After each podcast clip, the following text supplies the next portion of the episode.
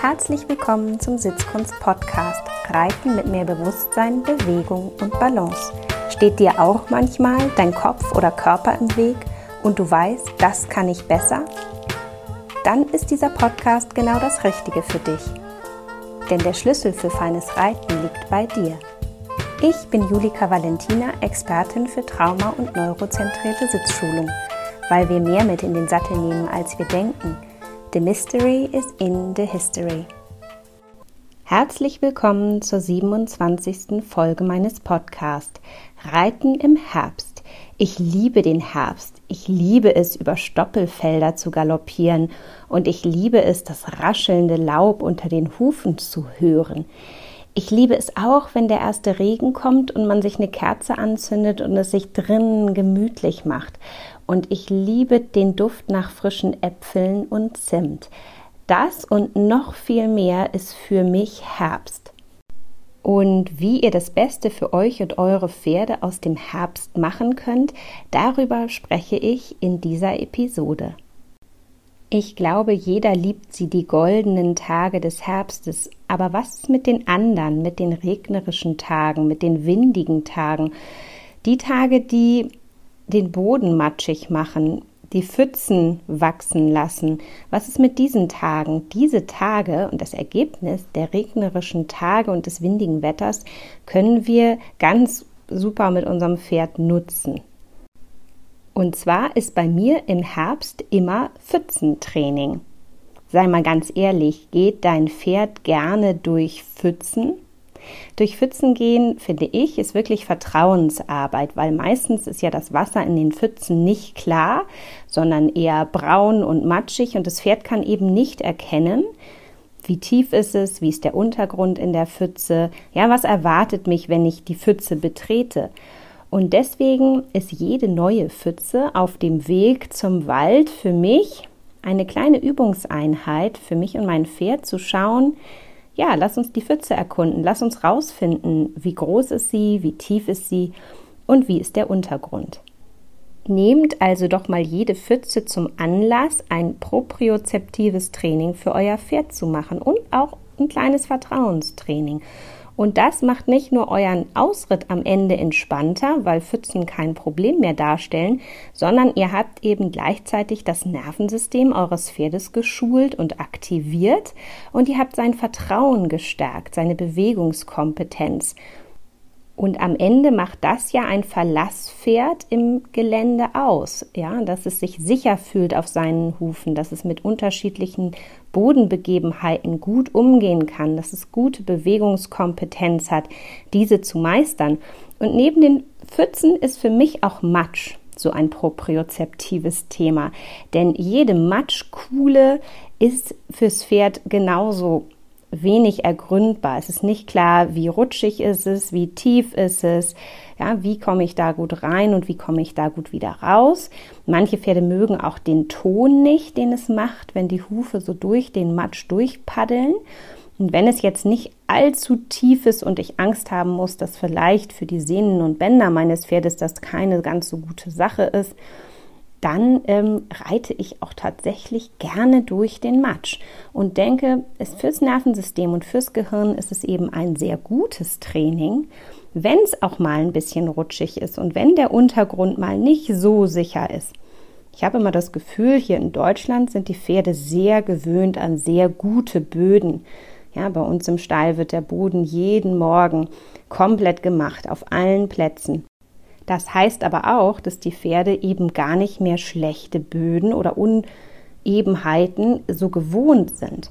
Und dafür nutze ich das Ausreiten und dafür nutze ich auch den Herbst, dass mein Pony, welches ja in Irland geboren ist und ja ganz kompetent mit Bodenunebenheiten, Geröll und Steinen und Wasser und allem Möglichen gut umgehen kann, auch mit Eis und Schnee und Glätte. Die hat eine wahnsinnig hohe Trittsicherheit und auch einen Mut und ein ganz gutes Gespür dafür, was sie kann und wie sie mit Bodenbegebenheiten umgeht. Ähm, ja, dafür nutze ich den Herz, das immer wieder zu aktivieren, ja, dass diese Kompetenz erhalten bleibt. Und in diesem Rahmen ist Laub auch so ein schönes Thema. Mein Pony ist ja in Irland geboren und kannte tatsächlich nicht so richtig Laub. Also, die ist an der Küste aufgewachsen. Da gibt es natürlich auch Bäume.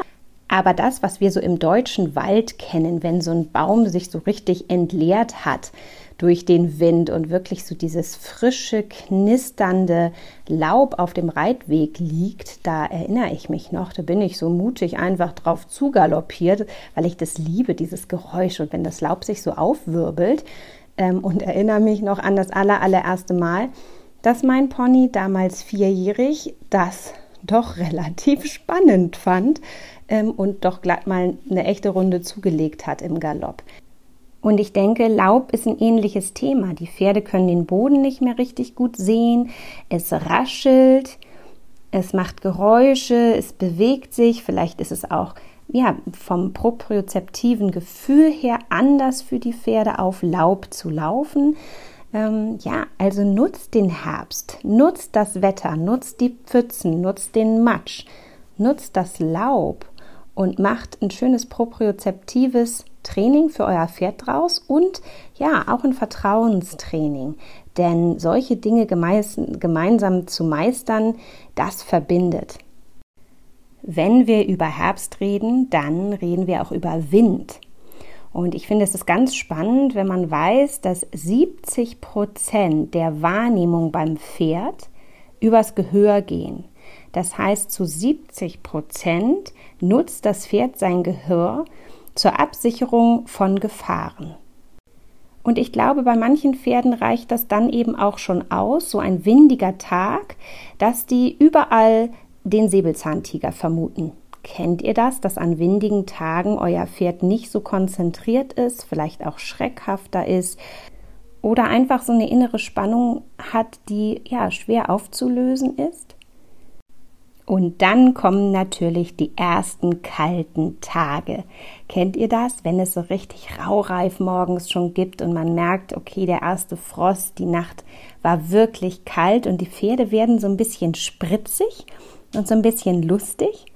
Ich mag das ja, aber äh, dem einen oder anderen macht das auch Eindruck. Ähm, das hängt natürlich auch ganz vom Pferd- und Reiterpaar ab.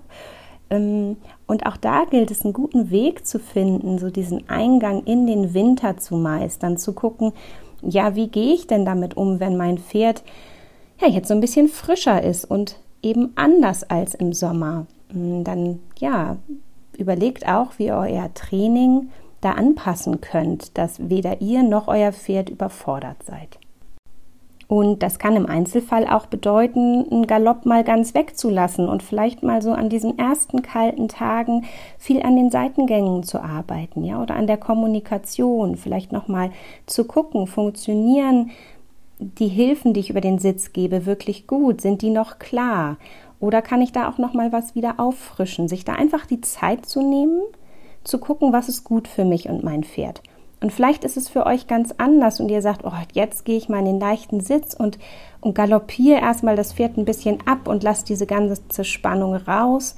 Auch das ist schön. Also überlegt nochmal, wie ihr so mit diesem Zustand gut umgehen könnt, damit es in so eine produktive, harmonische Arbeitsatmosphäre gleiten kann.